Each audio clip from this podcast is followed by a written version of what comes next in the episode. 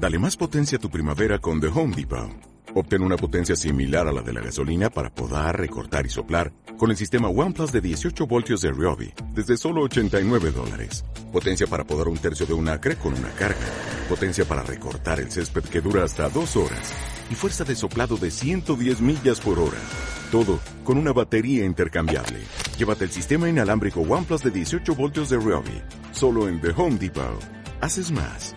Logras más. CoFM, app y radiomarcavalladolid.com. Navidades en el Hotel La Vega. Celebra con nosotros tu almuerzo o cena de empresa. Nos adaptamos a tus necesidades y para los días más familiares consulta nuestros menús especiales de Navidad, Nochevieja, Año Nuevo y Reyes. Información y reservas en el 983 40 7100 o en la recepción del hotel. Navidades en el Hotel La Vega. Todo el sabor en un clásico.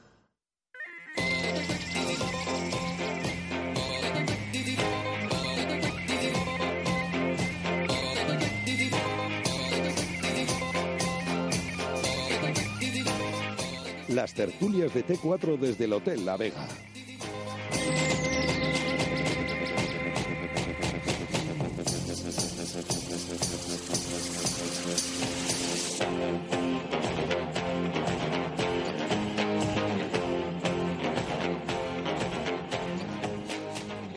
Seis y cuatro minutos eh, de la tarde, ¿qué tal? Bienvenidos un eh, martes más aquí al Hotel La Vega, en la Avenida Salamanca, kilómetro 131, en una semana especial porque tenemos tres partidos del Real Valladolid. Uno ya se ha jugado, el del pasado domingo, lamentablemente con derrota 2-0 en el Coliseum Alfonso Pérez. Otro se juega mañana a partir de las seis de la tarde. A esta hora, exactamente, eh, va a comenzar el encuentro en Tolosa entre el equipo local y el Real Valladolid, encuentro de Copa del Rey, estreno para el Pucera de Sergio en esta competición y además el próximo sábado a las 9 de la noche en Zorrilla pues eh, recibe el Real Valladolid de nuevo en partido de liga, el último del año al Valencia, un equipo que bueno lo está haciendo últimamente francamente bien. Eh, enseguida hablamos de la Copa del Rey, hay que hablar también por supuesto del partido eh, contra el Getafe. Eh, pero ya se han empezado a disputar algunos encuentros. De hecho, se están jugando ahora mismo. Por ejemplo, el Cádiz de Segunda División eh, ha jugado contra un equipo de Segunda vez, bueno, Lealtad de Villaviciosa ha ganado 0-1, eh, le ha costado bastante, minuto 75. Ya estamos viendo los primeros resultados que no están siendo tan amplios como cabía esperar, aunque es verdad que el Cádiz ha ganado. Y ahora mismo en la prórroga, primer partido que se va a la prórroga en la primera ronda. Coruso 4, Mirandés 4, equipo de segunda B, equipo de segunda división. Para que vayamos teniendo un adelanto de lo que podemos eh, ver en los eh, siguientes enfrentamientos. Hoy es un día en el que hay 25 partidos nada más y nada menos. Eh, así que, bueno, les seguiremos comentando algún detalle. a las 7 empieza marcador eh, con el resto de partidos de hoy de, primera de los equipos de primera división, así que luego podrán escuchar eh, toda esa retransmisión. Eh, pero nosotros a lo nuestro, estamos en el Hotel La Vega para hablar del Real Valladolid, así que saludo ya a los tertulianos que nos acompañan esta tarde, hoy hasta las 7 en punto, que es cuando empiezan los encuentros, así que tenemos tiempo para hablar del Real Valladolid. saludo a Carlos Marcos, ¿qué tal? Buenas tardes. Hola, buenas tardes. Carlos, que por cierto estuvo el pasado fin de semana en Getafe, en ese encuentro en el Coliseum. Saludo también a Antonio Rivero, buenas tardes. Buenas tardes. Eh, Andrés Mori, buenas tardes. Hola Jesús, ¿qué tal? Eh, uy, uy, qué apagado estás. a ver. Y eso que te estás divirtiendo con los resultados. Y, sí, es que había visto que el Mirandés ha empatado en el 90. Ojo, el 4-4 en el 90 ha sido. Yo Tela, perdiendo. ¿eh? Así que vamos a rezar un rosario mañana. Encima, de equipo cenizo, ¿eh? eres del equipo de los cenizos. Pues, sí, del equipo de los realistas y de los que se bajan. y, de, y, de, los que se bajan del carro de, de los carros, esos, del carro de no sé quién, el carro de no sé cuántos. No me subo a ningún carro. Bueno, pues, pues ya, ya veremos eh, si te acabas subiendo o no. Eh, y también tenemos con nosotros aquí en el Hotel La Vega a Alejandro Ballesteros. Buenas tardes. Hola, buenas. Pues con ellos cuatro, hasta las siete en punto de la tarde para hablar del Real Valladolid. Eh, ya digo que luego hablaremos del partido de Copa del Rey, pero antes, para ir cerrando lo que ya hemos visto los últimos días y ese encuentro que jugó el Real Valladolid, Em, no sé qué os pareció esa derrota 2-0. Bueno, Antonio Cara de circunstancias. Eh, voy a empezar por Carlos, que estuvo allí, a ver si, si lo vio diferente, se vio diferente en el campo, como estuvimos allí, como en televisión, así que luego paso con, a preguntaros al resto. Carlos, eh, ¿qué te pareció el partido del Pucela? Bueno, pues, pues mal, lo vi mal y no solo porque la ubicación del fondo del Coliseo no sea muy buena, sino por lo que vimos en el terreno de juego.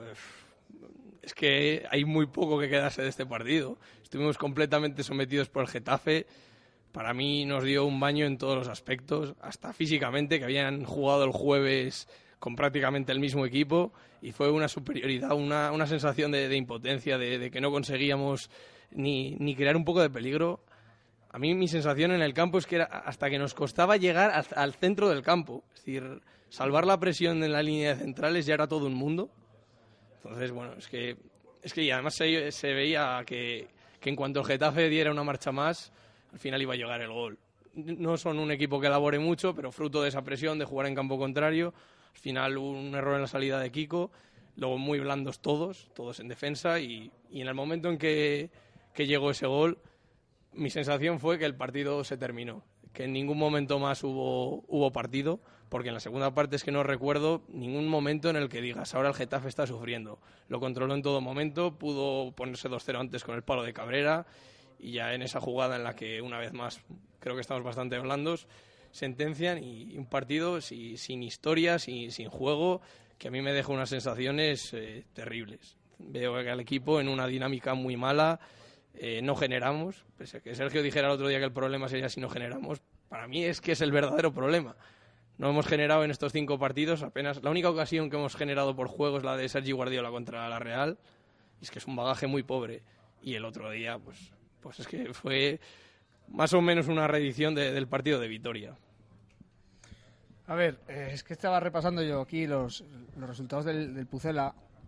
Ah, pensé que el, que el Twitter del Coruso, que está calentito, ¿eh? está calentito con los penaltis que está pitando al Mirandés. Eh, no se corta el community manager de, del Coruso ya ha empezado curiosa esta, esta primera ronda de Copa del Rey. ¿eh? De momento ha empezado divertida. Esperemos que, que sea para bien. No, no creo que nos toque. ¿Estará Samanes por ahí todavía? ¿Está Samanes por ahí? Eh, el año pasado estaba. Yo creo que, es como uno. Este año ya no nos toca en el, grupo, el grupo del, del Promesas, pero bueno. Eh, dale, dale, que tiene aquí desplegado ya. Estaba mirando porque del partido es que no hay mucho más que decir. Es que no hemos visto nada. Y entonces, claro, eh, ya te empieza a preocupar la dinámica del, del Rabeoli de los últimos partidos. Es verdad que le preguntaron a Sergio en rueda de prensa el otro día por el tema de si le preocupaban, si le preocupaban la sequía goleadora y parece que, que no se había dado cuenta hasta, hasta el otro día, que le empezó a preocupar de repente. Es que vaya pregunta, ¿eh? También, el, que la hiciera. Vaya pregunta, cuatro partidos sin marcar y vaya pregunta. No, ¿eh? además es una pregunta rara porque nadie se lo preguntaba en el estadio. O sea, nadie, nadie era consciente. Pero bueno, en fin. Eh, a mí lo que me sorprende es que ya no es que no, no, marques goles, es que no generas, que ese es el problema. Porque, oye, si no marcas goles, pasas por una mala racha, pues, oye, todos, todos los equipos lo pueden tener. El problema es que, claro, el se había, se había caracterizado por ser un equipo que fuera de casa, eh, al salir más, más replegado, un equipo que sí que aprovechaba luego sus ocasiones, estaba siendo muy efectivo. Claro, estaba viendo aquí el calendario y la última victoria, que fue en Cornellá, que fue una victoria con un partido bastante brillante. Después, fuera de casa, hemos jugado en Bilbao, que ese partido, de hecho, estuve por allí. Y fue un partido que, incluso una vez empatado, tuvimos alguna oportunidad de ganar. Estuvimos dominados, pero el resto del partido fue partido bastante malo y plano. Luego fue el partido de Barcelona, que no le contamos, pero fue un partido que no tuvo historias de minuto 3. Eh, el partido de Vitoria, ya lo comentamos, fue un partido muy malo el partido de Balaídos fue un partido muy malo, que empatas por, porque no están acertados. Eh, y el partido de Getafe el otro día, pues es el partido que sigue en la dinámica. Entonces llevamos un mes y medio una dinámica muy mala, tanto de juego como de creación de, ocasiones. Creo que estamos viendo la, la temporada con una perspectiva eh, diferente a la realidad, para mi gusto, eh, para lo que es mi opinión. Aquí doy mi opinión. Eh, he estado comentando antes de la tertulia que estaba viendo, comparando con el año, pasado con este. El año pasado teníamos eh, dos puntos más, teníamos más goles a favor, teníamos menos derrotas, estábamos mejor clasificados. Pasa que la diferencia es que estamos cinco sobre el descenso y este año estamos a cinco. O sea, es exactamente, eh, estamos a la misma distancia, pero con unas peores sensaciones. ¿En qué se traduce eso? Pues en que mm, cuando nos hemos dado el golpe de realidad, parece que nos va a costar salir y, no lo vemos salida. Ahora viene Valencia y es verdad que en casa en los últimos partidos, excepto el día de, Sevilla, que creo que fue un partido muy malo, el de la Real incluso tuvimos alguna oportunidad, pues se podría enmendear, pero visto lo visto, nos hemos dado un batacazo de realidad eh, con el partido de Getafe, porque ya van cinco sin materializar y tres haciendo partidos muy malos, que no sabemos qué va a pasar, pero creo que para invierno deberíamos empezar a mirar eh, soluciones, que creo que el principal problema para mí es el medio del campo. Ya, pero es que el tema de lo del mercado de invierno, el problema, el gran problema, es que para intentar no buscar, o sea, no encontrar soluciones, sino buscarlas, buscarlas, tienes que empezar a sacar, esto viene todo derivado pues del, del mercado veraniego, claro, o sea, no, eh, no es que dice, no, es que ahora no se puede, no, esto viene derivado por, pues porque se dejaron tantos jugadores en plantilla, pero es que ese es el problema. Si otras veces eh, ya decíamos que había que buscar soluciones, a ver qué se ficha, es que ahora no está ni asegurado, porque primero tienen que salir determinados jugadores, no uno, más de uno. Entonces ese es el problema. Y, con- pero bueno. y ya con respecto al partido del domingo, hablando un poquito del partido del domingo, que discutíamos solamente el otro día, eh, creo que también tenemos un problema de que, que los jugadores que salen, o sea, tampoco mejoran lo que hay. Yo, desde mi punto de vista, Pedro Porro, y, y no soy yo defensor de Moyano, pero Pedro Porro, para mí, no ha mejorado a, Ma- a Moyano en nada. En los partidos que ha jugado, para mí, en nada. Porque ofensivamente no ha aportado y defensivamente ha aportado menos. Joaquín es un, tío que hemos reinventado, o Sergio ha reinventado. Me parece el mejor fichaje de este año. O sea, eso dice bastante. Porque Sandro es verdad que para mí es un fuera de serie y para mí es eh, uno de los, por no decir el único fichaje acertado de este año, por lo menos de momento. No ni siquiera meto a San Emeterio, porque no tenido minutos. Pero lo que veo en Getafe es que sale Pedro Porro y no, no mejora lo que hay. Waldo no es el rebusivo que era el año pasado. Eh, es, que, es que ahora mismo es eso, es que yo veo, nos hemos dado un golpe de realidad, que es que yo no, ahora mismo no veo la salida. El partido de Getafe ha sido para mí un, una- un palo, un palo enorme, eso vosotros. Alejandro, eh, ¿cómo ves al equipo y cómo viste el otro día eh, ese partido y esa derrota en Getafe? Pues mira, yo el- la verdad es que la primera parte del Valladolid sí que lo vi un poco diferente respecto a otros encuentros fuera de casa. Veo un equipo que intenta ir a por el partido, que intenta conseguir la posesión cuando en otros en otros encuentros fuera eh, lo que hacemos es dar el balón, esperar nuestra oportunidad y sí que veo que bueno en ese momento pues eh, el Getafe bien bien replegado, bien bien juntito, bien esperando el momento. El Valladolid tiene sus ocasiones, es verdad que que se le ve esa pizca de, de querer más, pero en el momento que, mm, que, que nos quedamos sin fuelle, eh, el Getafe con pocas cosas no- nos hizo daño. Y luego al final lo que creo es que tenemos una falta, falta de ideas. Ya, se nos, ya, ya nos sorprendemos, los rivales nos tienen muy estudiados, saben cómo, cómo jugarnos con, sin, sin desgastarse mucho y al final es eso, los cambios no mejoran mucho, Hervías, bueno, pues es verdad que para mí sí que, sí que da un toque más, pero Porro, por ejemplo, que se supone que, que debería aportar bastante más que, que Moyano ofensivamente, no lo hace.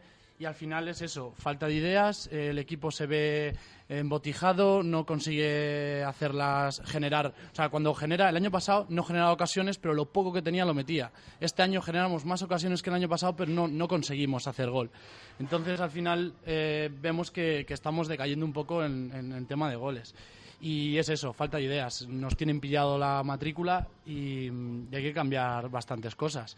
Al final Sergio está confiando en, una, eh, confiando en una serie de jugadores, los está utilizando constantemente y, no, no, no conseguimos despegar de ahí.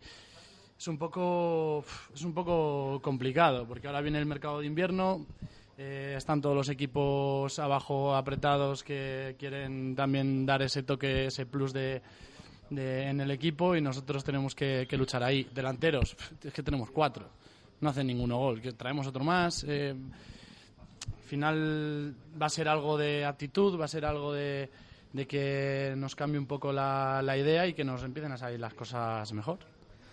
Eh, el otro día de inicio, algunos hablabais de, mm, por ejemplo, Pedro Porro. Fue una de las novedades el otro día en el, en el 11, pero hubo cuatro cambios más, eh, y el de Pedro Porro, cinco en total. Mm, De primeras, es verdad que ahora con el resultado, bueno, podemos valorar las actuaciones de cada uno, pero de primeras, eh, ¿qué os parecieron? Y si lo entendisteis, luego las explicaciones también de Sergio de por dónde podían venir esos cambios y, y si os esperabais realmente que hubiera tanto movimiento respecto al, al último partido, Antonio. Yo sí que lo esperaba porque, y bueno, esta, cuando vi a Baldo, por ejemplo, en el campo, sí que me esperaba, digo, bueno, la idea es salir con rapidez eh, desde atrás. Eh, el cambio de barba era obligado eh, y, bueno, al final los otros dos cambios, eh, eh, Joaquín también había entrado, ¿no? Eh, ¿y quién, quién era el otro? No me acuerdo ahora. Eh, Oscar Plano, Oscar Plano. Bueno, Oscar Plano, considerarlo un cambio a estas alturas, yo creo que lo que fue un cambio fue lo del otro día, no lo de, no lo de Getafe. Entonces, bueno, yo lo que más me llamó la atención fue lo de Waldo y, por Hervías, ¿no? Y al final sí que sí que me dijo, bueno, al final es un tío rápido es un campo en el que a lo mejor vamos a estar muy cerrados, tal. Lo que me sorprendió es el inicio del partido, ¿no? Que es verdad que lo que hizo Alejandro, inicialmente los 10 primeros minutos como que intentamos eh, hacer algo más con la pelota, pero yo estoy viendo el partido estoy convencido que es que fue la trampa que nos puso el Getafe que eh, hicimos lo que quiso el Getafe en todo momento. Entonces, eh, el Valladolid no supo no supo abordar el partido y yo es que no puedo sacar ninguna conclusión positiva de ninguno de los cambios ni de ninguno de los jugadores. Lo comentaba antes fuera de micro que la única conclusión positiva que se puede sacar de esta jornada es que los demás están haciéndolo muy mal y mantenemos una distancia con el descenso, pero eso se nos va a acabar. ¿eh? Hay que buscar soluciones y bueno, por ver un rayo de luz, eh, nuestro peor momento, es que ahora mismo yo creo que somos el peor equipo de primera división en estas últimas jornadas. Eh, nuestro peor momento está coincidiendo con malos momentos de otros equipos que no están aprovechando esta oportunidad. Entonces habrá que pensar que nosotros tenemos margen de mejora y que podemos, debemos mejorar, porque si no mejoramos, evidentemente nos vamos a- abajo, al pozo, ¿no? De todas maneras, eh, es verdad que esto es una op- opinión generalizada, lo del tema. Bueno, es que porque los están los de abajo. Sí, pero a pesar de ello, a mí lo que más me llama la atención, ojo, estoy de acuerdo con el tema sensaciones, porque lo estamos viendo. Pero tener 19 puntos en esta jornada es una buena puntuación, ¿eh? Independientemente de cómo estén los de abajo. Ahora, cómo es que tenemos 19 puntos, a lo mejor es, es lo que choca más y, y te da que pensar, que decir... Es que yo creo bueno, que hay una situación que es distinta. El año pasado, por ejemplo, eh, llegamos con 19 puntos, pero la afición, o inclu- a lo mejor era falso y estábamos apoyados en, en un poco en una ilusión, pero teníamos la sensación de que nos habían quitado puntos, que habíamos eh, el VAR, eh, que habíamos tenido partidos que habíamos merecido más. Merecíamos más en bastantes. partidos, Este año yo creo que la sensación es contraria, es decir, tenemos las- eh, la sensación de que tenemos puntos que no es que no hayamos merecido, pero, pero que hemos ganado muy, muy justitos. Por ejemplo, me estoy acordando del punto de Bilbao. El punto de Bilbao viene de un rebote, ¿no? Que al final da igual, que, que todo esto suma, pero, pero las sensaciones para mí son muy distintas. Ahora yo creo que hay entre la afición y, y- y debería haberlo entre el equipo cierta preocupación, porque creo que hay que abordar cambios y no hablo de, de traer jugadores, sino de estudiar lo que se tiene y mirar formas distintas de jugar a lo mejor. Porque lo dije la semana pasada y lo repito, para mí el Valladolid depende ofensivamente de tres jugadores. Uno es Nacho y no está. El otro es Mitchell y no está, aunque juegue. Y el tercer jugador es Tony y tampoco está. Entonces, a partir de ahí podemos hablar de que si Guardiola falla goles, que si Sandro, que si tal. Pero yo creo que nuestra capacidad ofensiva es nula. No somos capaces de dar tres pases a día de hoy. Estamos usando que nuestra salida de balón depende más de Kiko Olivas y de ahí viene el otro día el error. No, viene de más, sí, la salida. Bueno, eh, sí, también es verdad. y, de, y de pelotazo de Salisu, también es verdad, al delantero. Entonces, nuestro problema no es un problema de no crear ocasiones, nuestro problema es que no generamos nada de fútbol ofensivo, nada. Entonces es muy difícil jugarle a un equipo como el Getafe fuera de casa sin generarle absolutamente nada de peligro ni cosquillas. Pues hombre, algún fallo defensivo va a llegar y el Getafe lo va a meter. Sí, es que cuando comentaba antes que para mí, en mi opinión, creo que el problema viene del medio campo, es que no tenemos un jugador. Claro, si Mitchell está bien, pues ahí tienes un jugador que te puede distribuir un poco el balón de medio campo hacia adelante. Aunque tampoco sea un pase, un, último pase. Pero sí que te puede distribuir el balón pues para poder generar también un desmarque, un, desdoblamiento por la banda para poder centrar y, y meter un gol. Pero es que, claro, cuando Michel no está, es que ¿quién tienes en el medio campo que te da? Es que no tienes absolutamente a nadie.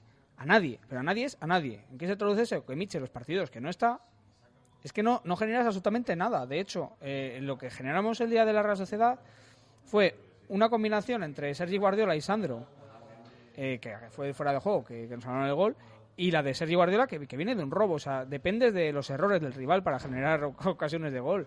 Y eso, claro, eh, también hay que saber aprovechar. Esto es un juego de, de, aciertos y de errores, y aprovechar los errores del rival. Pero no puede estar dependiendo de errores del rival, tanto en ataque como en defensa, porque a mí otra cosa que me hace que me sorprende mucho es que joder, Valladolid, bueno, no encaja. Valladolid no encaja porque fallan también cosas clamorosas. O sea, es que muchas veces yo sigo diciendo que nadie me acuse de ser madridista, porque de hecho sí todo lo contrario. No les puedo ni ver desde pequeñito, que no, porque que van mis genes, no puedo evitarlo. Desde pequeñito, ¿eh? desde, que, tengo uso de razón, no me gusta nada. Y yo, que la gente que pueda criticar al portero en algún momento no significa que seamos del Madrid, ni que no, porque esté el Lunin. Me da igual que esté el Lunin que el Uno, me da igual. Pero es que desde, en todas las líneas tenemos carencias. Y es verdad que Masiva Bajo Palos es un portero muy seguro, pero ya, o sea, fuera de ahí es el, nos generan mil ocasiones por centros porque Masí no sale debajo de la portería, no sale debajo de la portería. Y eso te genera muchísimas ocasiones en contra. Y fijaros, todos los centros que hay en Zorrilla, bueno, en todos lados, pero sobre todo aquí en casa, porque lo ves de cerca, todos los centros, todos acaban en remate. Todos. Otra vez que vayan para adentro, no, todos acaban en remate. O despejados por la defensa, las menores de las veces, pero todos acaban en remate. Luego tienes una defensa que, bueno, defiende más o menos bien, pero que no saca el balón a excepción de Kiko Olivas.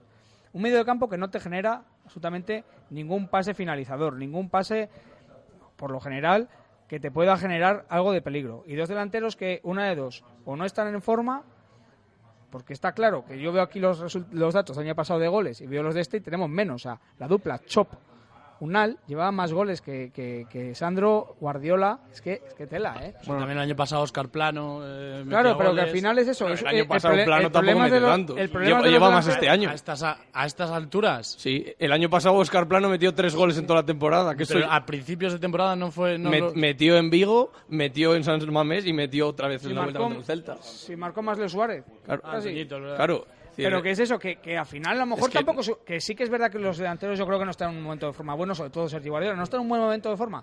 Pero ya, ya te escama que es que el año pasado estábamos exactamente igual. Y eran, eran otros delanteros. Pero me hace gracia, dices dupla del año pasado, bueno, si, si no cuentas a Chop, bueno, el gol ese de Chop que siempre decimos que si lo marcó él, que si le quitó a Unal y tal, eh, pero si no lo cuentas, pues puedes decir, la dupla de este año lleva, o el delantero del año pasado lleva más que la dupla de este año, porque al final era Sí, casi bueno, un delantero o, o medio, como es. quieras verlo. Pero a lo que voy, que es que el problema de, de creación de, de goles, vamos, de, de anotación de goles, ya no viene de este año, viene del año pasado. O sea, yo creo que hay algo más.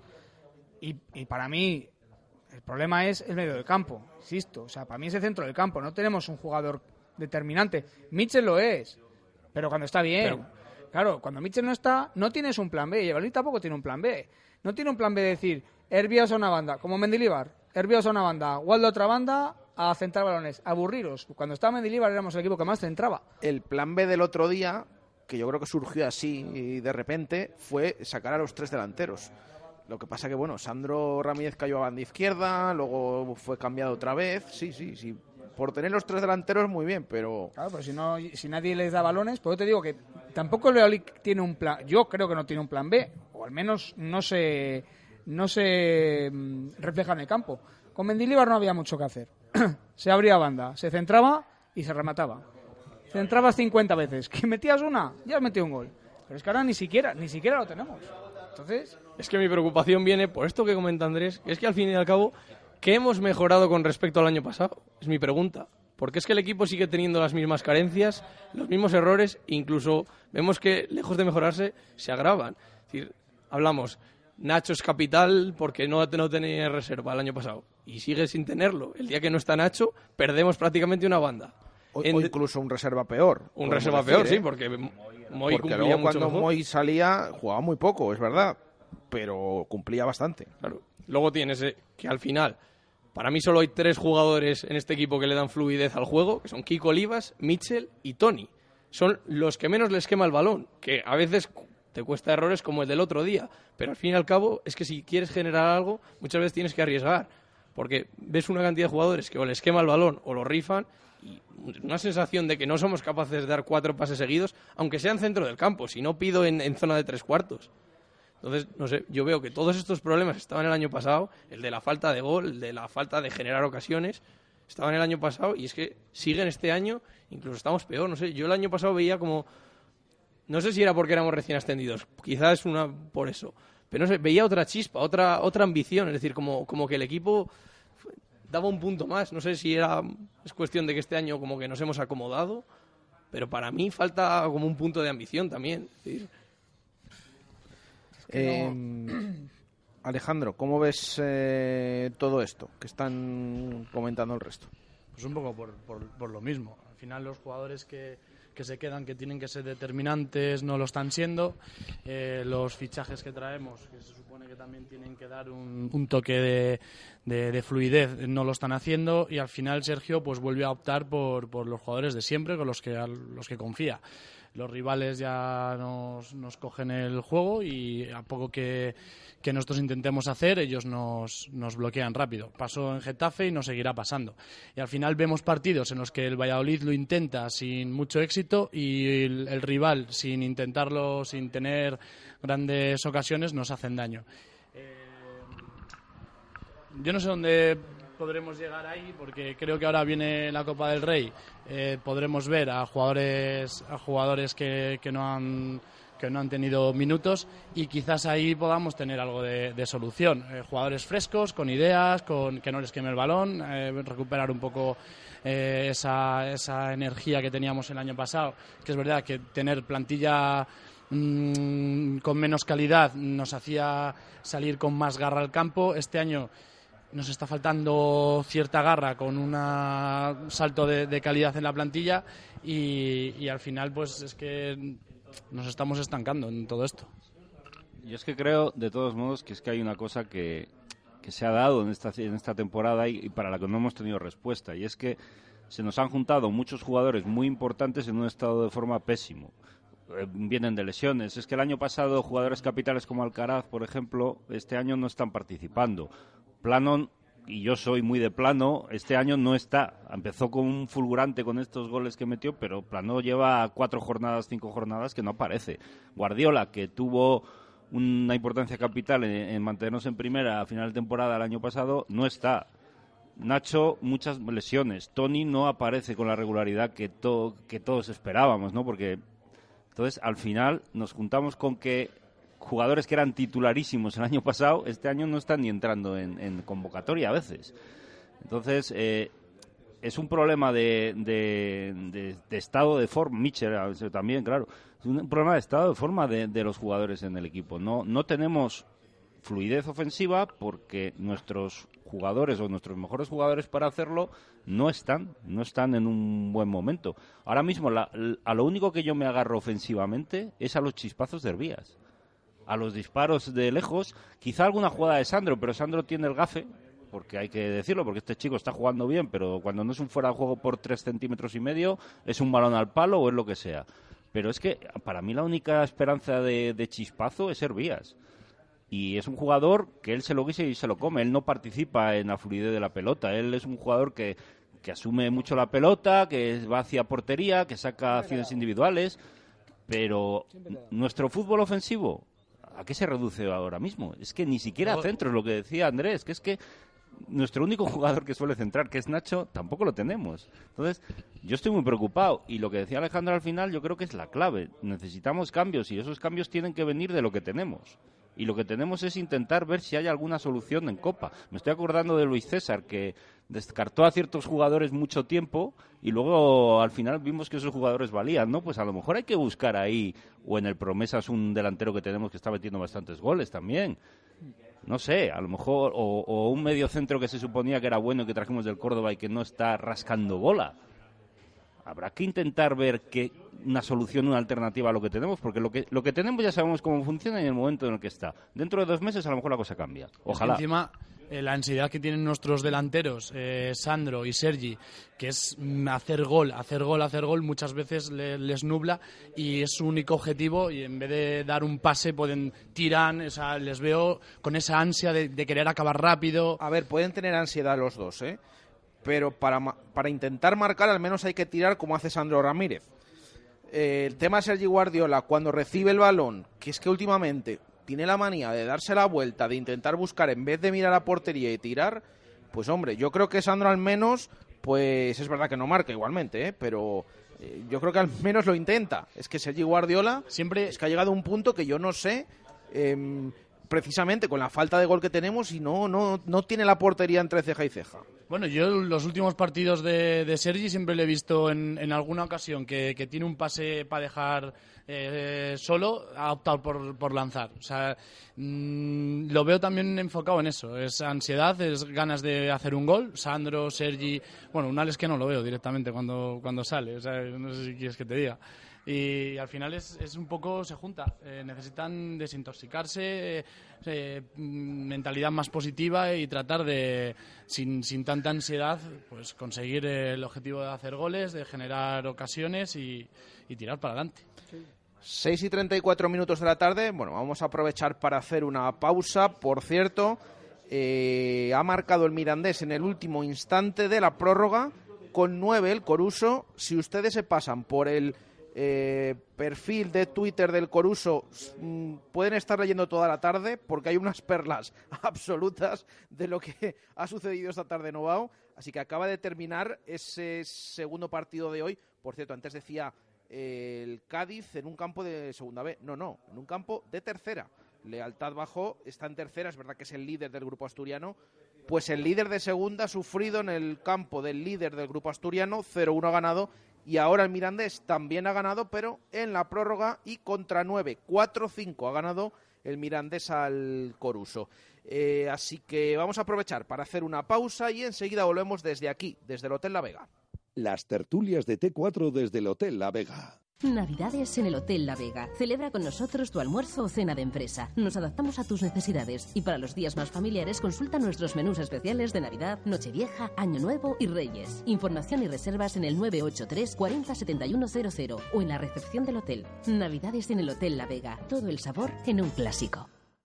Arcomex, la más selecta y completa gama de parquet y tarimas en Valladolid. Arcomex, gran exposición en el polígono San Cristóbal, calle Hidrógeno 25. Arcomex, distribuidores con gran cantidad de productos en stock para profesionales y particulares. Arcomex, outlet de parquet con descuentos de hasta un 70%. Arcomex, su distribuidor de parquet y tarimas en Valladolid, en calle Hidrógeno 25, en el polígono San Cristóbal. Hey Mercedes. Carpe Diem. Ahora sí que es el mejor momento para estrenar tu Mercedes-Benz. Solo hasta final de mes visita tu concesionario Adarsa Mercedes-Benz y disfruta de los precios más épicos en sus más de 40 años de historia. Hay cosas que solo pasan una vez. Hagamos historia juntos. Adarsa, concesionario oficial Mercedes-Benz en Valladolid. Nuevas instalaciones en Avenida de Burgos 49. Las victorias del deporte vallisoletano las celebramos con bodegas Carramimbre. Verdejo, roble, crianza, reserva, altamimbre.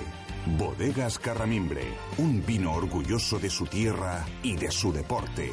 Bodegas Carramimbre, patrocinador oficial del Club Baloncesto Ciudad de Valladolid.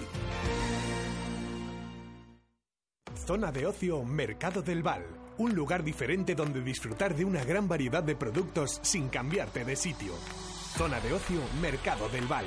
Todos los fines de semana, diferentes actividades y música en directo a cargo de DJ Poker Residente. Ven a divertirte y a disfrutar en el mejor ambiente. Ven a la zona de ocio del Mercado del Val. Zona de ocio del Mercado del Val. Lo tendrás todo. Patrocina Construcciones Satur. Que tu amigo te diga que el nuevo Renault Clio es un 5 estrellas por su confort, tecnología, pantalla multimedia con smartphone replication, está genial. Pero que te lo diga Euroncap, los mayores expertos en seguridad del sector, es lo mejor. Nuevo Renault Clio con 5 estrellas Euroncap. Ven a la red Renault y pruébalo. Concesionario Renault Base y Arroyo. Cambia de muebles, mesa y tus sillas. Cambia de muebles, cambia de movida. Llega el tifón que te cambia la vida. Tifón Hipermueble en Valladolid, Polígono Industrial Soto de Medinilla junto a Azucarera Acor. Y ahora, nueva web. Entra en tifón.es y alucinarás. Escucha, escucha. Ahora en Motorbox tiran la casa por la ventana. Cambio de aceite solo 45 euros con revisión de todos los puntos de seguridad para que viajes sin preocupaciones. Y ofertón en neumáticos. Desde 40 euros en marcas de referencia montados y equilibrados. Y si quieres recargar el aire acondicionado, solo te costará 35 euros. Motorbox. Ahorra dinero y viaja tranquilo. Motorbox. Avenida de Gijón 103, frente al hotel. Mmm, qué bonita es la Navidad en Valladolid. Ya te digo, está preciosa. Con sus mercados navideños, los belenes, la música. Y ya verás qué iluminación. Dicen que la de Valladolid es la más elegante y glamurosa. Y nos apuntamos a uno de los paseos de Navidad que es tan genial. Qué bien hemos elegido viniendo a Valladolid. Infórmate en la Oficina de Turismo de Valladolid o en info.valladolid.es. Las tertulias de T4 desde el Hotel La Vega. Son las 6 y 39 minutos. Continuamos eh, aquí en el Hotel La Vega, en la Avenida Salamanca, kilómetro 131, donde estamos hablando del Real Valladolid. Hemos hablado de ese encuentro, esa derrota el otro día eh, 2-0 ante el Getafe, que no sé si antes de pasar a la Copa, eh, el que quiera, como se dice, que habla ahora o calle para siempre, ¿no? El que quiera hablar algo más del partido de que se le haya quedado ahí algo en el tintero o damos carpetazo a la derrota 2-0 en Getafe. Yo solamente decir, como cenizo que soy del club que fundaste, Jesús, tú le fundaste aquí, eh, que, que hablar o, de- o hablar de las carencias o las cosas malas que tiene el, el Pucela no es querer que pierda, ¿vale? Porque mucha gente dice, "Oh, es que parece que te gusta o es que es todo mal, pues hazte del mío al Leganés. Bueno, que no es eso. Miro lo mío, efectivamente, pues si fuera un hijo. Entonces yo voy a ver la carencia del hijo. Me, me digo que el al lado saca un 4 cuando el mío saca un cuatro y medio. Me da igual. Yo creo que el mío apruebe y apruebe bien. Claro, Lo que y, decimos y es precisamente intentar- es eso, porque nos preocupa el equipo, somos críticos. Es decir, yo es que hay muchas veces la típica gente que te dice, es que, ¿qué pasa? ¿Que Sergio prefieres a Luis César? No, hay un término medio, pero Sergio, si hay cosas que se hace mal, pues es normal que le critiquemos. Hace muchas cosas bien y también se dice. No odiamos a Masip, no odiamos a Moyano, ni odiamos a nadie. Lo hablamos el otro contrario. día, Carlos, eh, lo típico de un comentario en contra del Madrid y ya eres del Barça. Un comentario en contra del Barça y ya eres del Madrid. Eh, un comentario en contra de Sergio y ya eres del Luis César.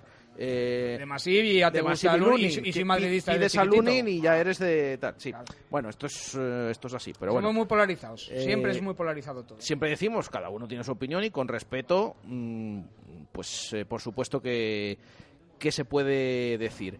Eh, nos queda una cosa pendiente del partido del domingo, que es votar con 3, 2 y 1 a los mejores jugadores del Real Valladolid en Getafe, así que que suene Eurovisión mientras alguno aquí se estruja un poquito la cabeza porque no tiene ni idea de quién dar los puntos.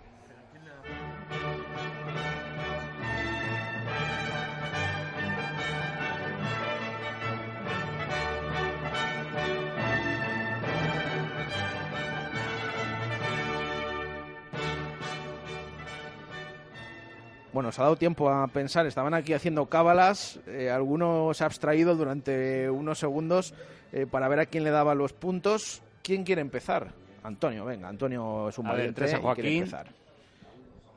Dos le voy a dar a Sandro, porque por lo menos fue el único que tiró a puerta e intentó algo. Y uno se lo voy a dar a Barba, que dentro de lo malo,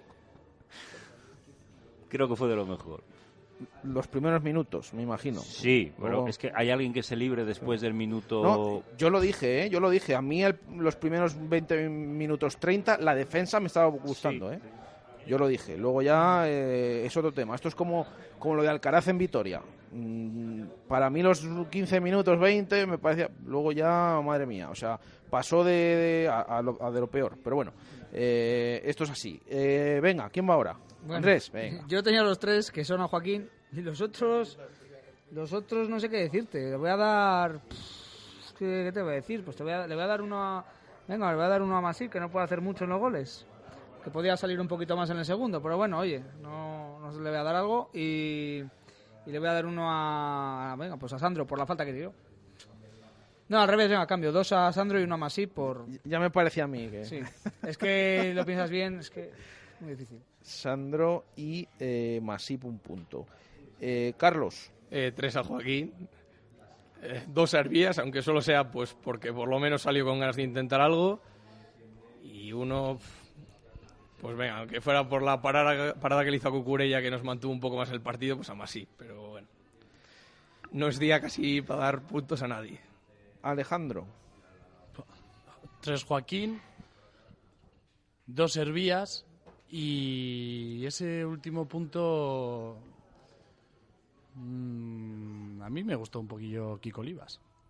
Bueno, pues Kiko Olivas de también. Lo que, de lo que está siempre es bastante estable, pues para él.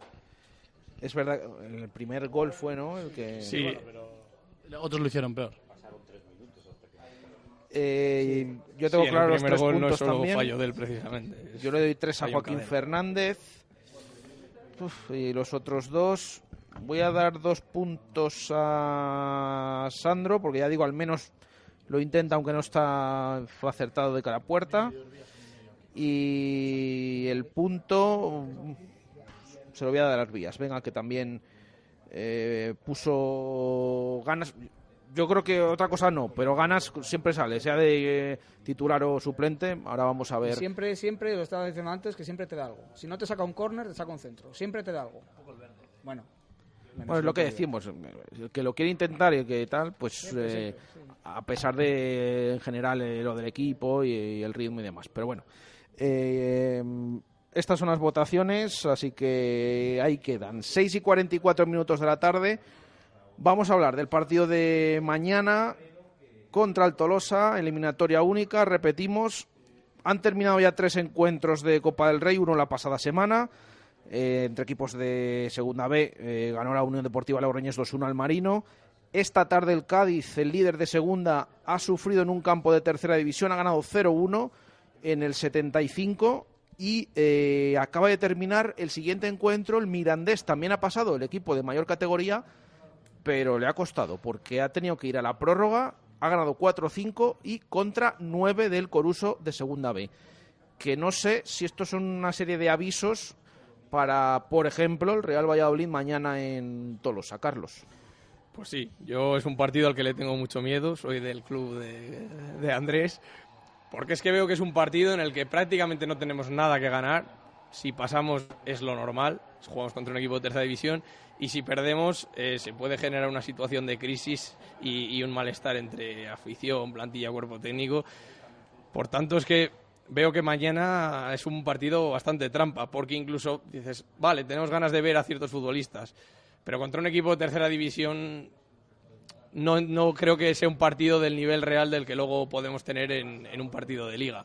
Quizás si fuera un partido contra un segunda división, como era la Copa en años anteriores, bueno, pero mañana es que para mí es un partido trampa. Estoy convencido que algún equipo de primera división la va a preparar y espero que, que no seamos nosotros, pero ahora mismo estamos en una dinámica que ya es lo que nos falta. Bueno, como hoy juegan cinco, a ver si alguno de ellos, Que caiga por lo menos, hoy. ¿no?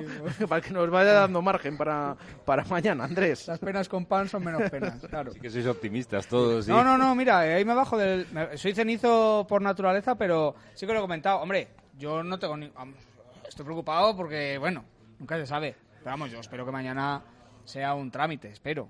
Y no, y no lo digo con desprecio al rival, ¿eh? Me refiero, joder, eh, al final vamos a salir con gente que se supone que tiene que tener muchas ganas, ya sea Aguado, eh, eh, espero que juegue Corral en la izquierda, gente que, que estamos viendo en el Promesas cuando vamos a subimos a verle los fines de semana que van a intentar dar lo mejor de sí, además tiene un nivel que yo creo que debe- debería, no he visto a Tolosa lógicamente, pero creo que debería pasarle por encima. El único debe que le veo, te lo comentaba antes Carlos, a lo mejor por el típico campo que esté malas, que no esté en muy buenas condiciones, que sea más estrecho, que te puedan llegar a, a crear problemas por ese lado, pero vamos, yo para mañana espero, espero y deseo que, que no pase nada. Oye, y si pasa, pues mira, chicos, nos concentramos en una, una competición y así podemos llorar solamente por la liga. Y ya Sí, está. pero lo que pasa es que si pasa sería en un momento muy malo. Si a ti eh, te pilla esto hace mes y medio y te elimina un tercera, pues dejas de ver "Buah, jugadores muy mal, pero no era el entrar". momento del equipo. Pero ahora lo- yo suscribo totalmente lo que dice Carlos. eh. Al final una derrota mañana Sí, no. es una losa que le cae al equipo a nivel presión muy grande, aunque no sean los mismos jugadores. Pero hombre, yo espero que no. Yo creo que no. Yo es que creo que no, más que nada por lo que acabas de decir. Van a jugar bastantes jugadores del Promesas y el Promesas está en un gran nivel. Sí, entonces- sí, y van a salir con ganas. Hombre, yo, yo espero yo, que no... yo llevaría la plantilla entera del Promesas si se pudiera, pero no se puede, claro. Pero Vamos, yo me juego es- una mano que no. ¿eh? Vamos, yo por eso confío, pero pero sí que es verdad que es un partido muy trampa, ¿eh? que, y más en el momento actual. Esto nos pilla hace mes y medio y no, no lo hubiéramos visto de la misma manera, pero a mí ahora mismo me da miedo. ¿eh? Pues yo, yo tengo muchas ganas de ver ese partido. Tengo ganas de ver a los jugadores eh, nuevos que no tienen tantos, que no han tenido tantos minutos, los jugadores del Promesas.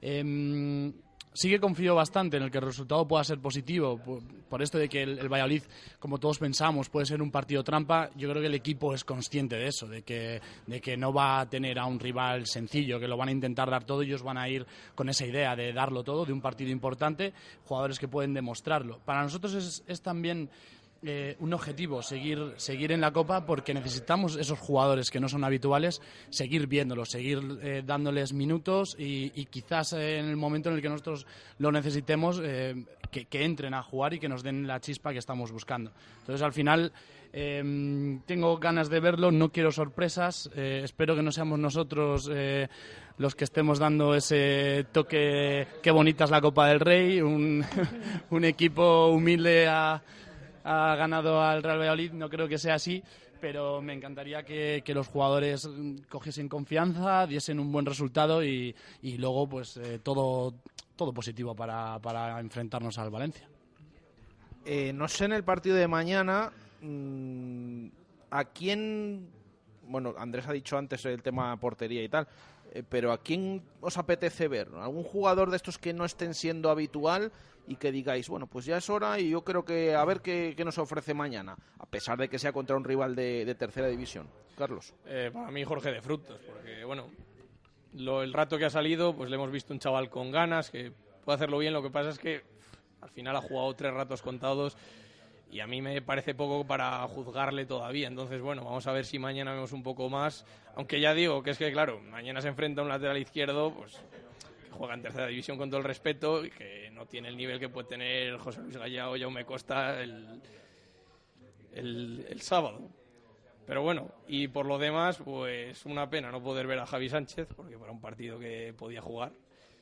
Y el resto, pues a muchos jugadores ya les tenemos vistos, entonces eh, ya me iría a los del filial. Eh, ver a Corral y ojalá poder ver a Miguel, sobre todo viendo la, la crisis que tenemos a nivel goleador, pues ver un chaval que marca, aunque sea en una categoría inferior, pues vamos a ver si con el primer equipo también, también lo hace. Yo, como buen madridista que soy, me gustaría ver a Lunin. no me da igual, la portería. Ahora mismo, sinceramente, es lo que me, me preocupa. ¿eh? Pero eso te lo dicen en Twitter, que ¿Eh? eres madridista o qué. Eh, no, pero a mi hermano sí. A mi hermano, es- bueno, mi hermano es madridista, ¿eh? Hay que decirlo. Ah, pero entonces a Pero él mi se lo hermano no lo- pero mi hermano sé que no lo dice, mi hermano no lo dice por eso. Mi hermano lo dice porque quiere verle. Pero claro, yo también, yo le suscribo muchas veces, pero claro, me dicen, es que eres madridista. Digo, no, te equivocas. se Yo de pega. pequeñito lloraba cuando ganaba Madrid. Fíjate lo que digo, te lo juro. Bueno, eh, a mí me gustaría, y como bien has dicho, me gustaría ver a, a Corral por la izquierda, porque creo que es un lateral con una proyección espectacular, además de la casa desde pequeñito. Eh, y luego me gustaría, como creo que tenemos el problema en el mediocampo, ver otra vez a Aguado en un partido ya después de unas cuantas semanas sin, sin verle. Quique Pérez en el centro del campo, que creo que en el primer está haciendo una temporada excelente y de hecho creo que no desmejora lo que podemos tener en el, en el primer equipo para echar una mano, lógicamente.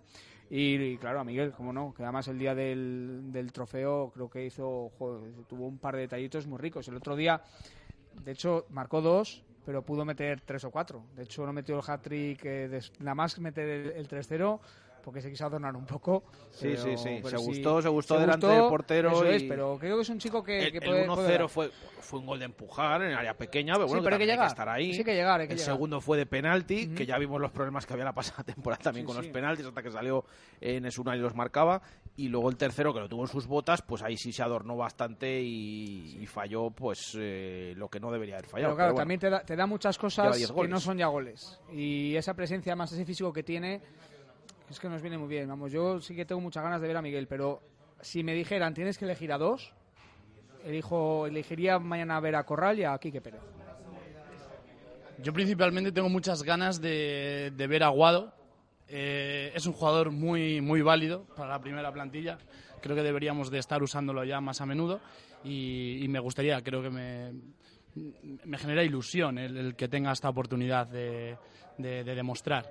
Y luego al final, pues sí, de frutos, eh, es un jugador que también me, gusta, quiero verlo. Miguel, eh, Lacen, al final eh, sabemos lo que nos dan. Vamos a ver ahora en un partido importante, comillas, eh, lo que nos pueden ofrecer y eso sería. Eh, la convocatoria mm, que ha hecho Sergio esta mañana os ha sorprendido porque no lleva ni un solo central. Lo ha explicado en sala de prensa. Em, no quiere que jueguen Kiko Olivas, Salisun y Joaquín Fernández porque llevan muchos minutos y porque alguno tiene molestias, ha comentado. Eh, Javi Sánchez está lesionado. Alende, que iba a jugar, se ha lesionado este fin de semana con el Promesas. Jaime Sánchez, no lo ha dicho él, pero lo decimos nosotros, no puede por el tema de edad y tal, no puede jugar, porque, bueno, para subir al primer equipo y, demás, en este caso no, no podría jugar. Va sin centrales en la convocatoria. No sé si en este caso es, es complicado, pero ¿habríais apostado por los que son titulares o los que están jugando? ¿O creéis, antes de que se juegue el partido y de que veamos qué sucede, eh, que ha acertado? Porque lo normal es que mañana eh, jueguen de centrales Luis Mielacén, que son centrocampistas, o bien Javi Moyano. Ya veremos. Entonces, ¿cómo creéis que si se ha gestionado esto bien o habríais llevado vosotros, aunque no tuviera otros, a los que están jugando en liga? Antonio. Yo creo que habría que haber llevado alguno de los tres. Y creo que va a jugar Moyano de central. Eh, a partir de ahí, pues hombre, jugamos contra un tercera. También yo creo que la pelota debería ser nuestra. También depende mucho cómo esté el campo, lo que has dicho tú. Entonces, al final depende de, de- Yo creo que la pelota debería ser nuestra, el dominio debería ser nuestro y deberíamos nosotros arrinconarles a ellos y no tener un partido muy complicado atrás. Pero bueno, ya veremos.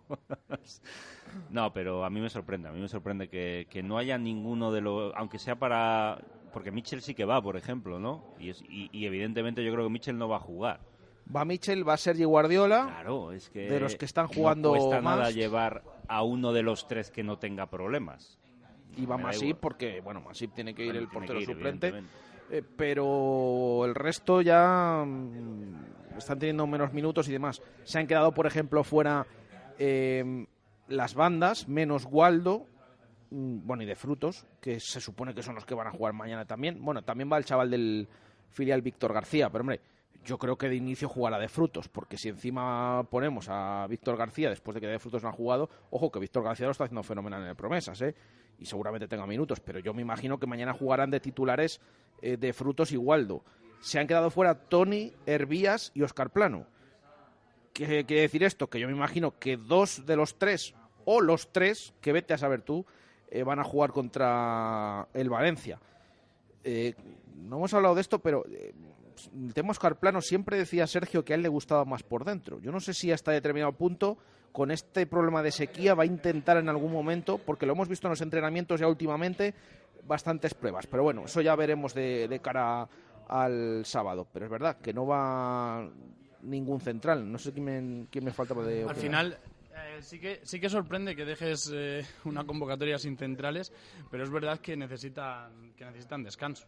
Ahora, yo a Moyano no lo veo en absoluto de central. Es que no, no, no sé cómo, cómo lo va a gestionar eso. El ACEN, eh, bueno, sí que es verdad que Luismi bueno, podría, podría hacerlo. Como ya no ha ejercido ya de central en alguna Sí, ocasión. alguna vez ha Y, y Luismi, y Luismi yo no ha jugado en Copa el año pasado contra Mallorca de central, ha jugado en el trofeo de central, pero bueno, no son Luismi centrales. bien, pero Sí, sí. Yo en Moyano no, de verdad que no lo veo. Eh, prefiero que. Moyano, por ejemplo, el año pasado en si puede. Valencia, en el Ciudad de Valencia jugó ahí porque jugamos partido, con cinco, cinco defensas y jugó Antoñito de lateral. Antoñito también, por cierto, que se espera que mañana juegue, después de que se ha quedado fuera últimamente. Pero al final, eh, Sergio lo que entiende es que es un rival eh, que a priori debería de, de solucionarlo rápido con lo que tiene y, y opta por, por el descanso.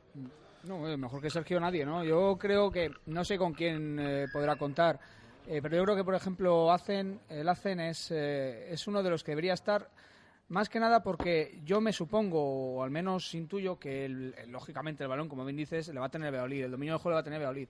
Y el Tolosa lo que tenga será, me imagino, balones a, la espalda, a la contra, y necesitas un jugador que te pueda recular algo rápido. Que el Hacen no es que sea una gacela, pero Moyano y Luismi tampoco. Ojo el tema de la CEN, que no lo hemos comentado este año. eh, ya no se entrena con la primera plantilla, se entrena con la segunda, pero no juega con el Promesas. Están jugando Oriol Rey y está jugando Quique Pérez. Eh, ha jugado minutos, ha jugado uno o dos partidos de titular, pero es que no está jugando con el Promesas y de repente va a pasar a jugar con el primer equipo y en una posición que no es la suya. A ver cómo, cómo mañana rinde y tal. Sí que es verdad que con Mauritania lo juega absolutamente todo cada vez que viaja, pero con el Promesas este año, por lesiones, por convocatorias, porque están Oriol Rey y Quique Pérez, no está jugando demasiado. Entonces eh, también veremos cómo, eh, cómo rinde. Eh, ¿Habéis opinado todos o faltas tú, Carlos? Yo que yo estoy de acuerdo con Antonio. Creo que debería haber al menos uno en la convocatoria. Porque ¿qué pasa si mañana, por desgracia, se lesiona a Luismi? Que no sería una cosa, desafortunadamente, es una cosa habitual y una cosa que se, que se puede tener en cuenta. Entonces, yo creo que las opciones son tres, eh, Luismi, el ACN y Moyano. Claro, si, ya estamos hablando que prácticamente las tres son remiendos, porque ninguno es su posición natural, si ya encima se te lesiona uno, eh, no sé, yo creo que por haberle llevado a uno de los tres es algo lógico, igual que lo- esperemos que mañana no tenga que jugar más sí, pero tiene que ir en la convocatoria porque si tiene hay algún percance con Lunin tiene que jugar. Yo estoy de acuerdo con vosotros en que no ver un central en la convocatoria choca mucho, eh, pero claro, también a la vez, esto es lo típico, una vez que pasa, lo- imagínate que le pasa algo a uno, bueno, bueno, bueno, contra el Tolosa jugar estos centrales, que está- también eh, al final hay, hay opiniones para todos los gustos, pero bueno, yo estoy más con vosotros con el tema de que no vaya ni un solo central, a mí me llama la atención. No estás diciendo que, que jueguen. Sí, sí. dice Antonio, por lo menos lleva, lleva uno, que viaje. Claro, sí, Joaquín no, que le han roto tres dientes. Pero Kiko Salisu, sobre todo Salisu, que a lo mejor físicamente puede estar más capacitado. Si lo ideal sería que no tenga que jugar, es decir, solo llevarlo, pues, igual que va Masip, solo en caso de lesión, si no... Ya no creo que vaya a jugar ni Mitchell. Están ahí por si el partido se complica, necesitan veteranía y Bueno, pues eh, aquí lo dejamos. No hemos hablado del Valencia, pues si os da respeto el Tolosa, no me quiero ni imaginar el, el Valencia. Eh, eh, gracias, Carlos. Un placer. Gracias, Antonio. Vosotros. Gracias, Andrés. A ti, Jesús. Y gracias a Alejandro. nosotros. Eh, les dejamos con marcador, que no se pierdan estas tardes de Copa del Rey porque es que está súper emocionante. Así que marcador ahora con toda esta primera ronda de la Copa del Rey, al menos los partidos de hoy martes. Mañana a las 6 juega el Real Valladolid y nosotros volvemos a la 1 y 5 de la tarde en directo Marca Valladolid. Un saludo, gracias, adiós.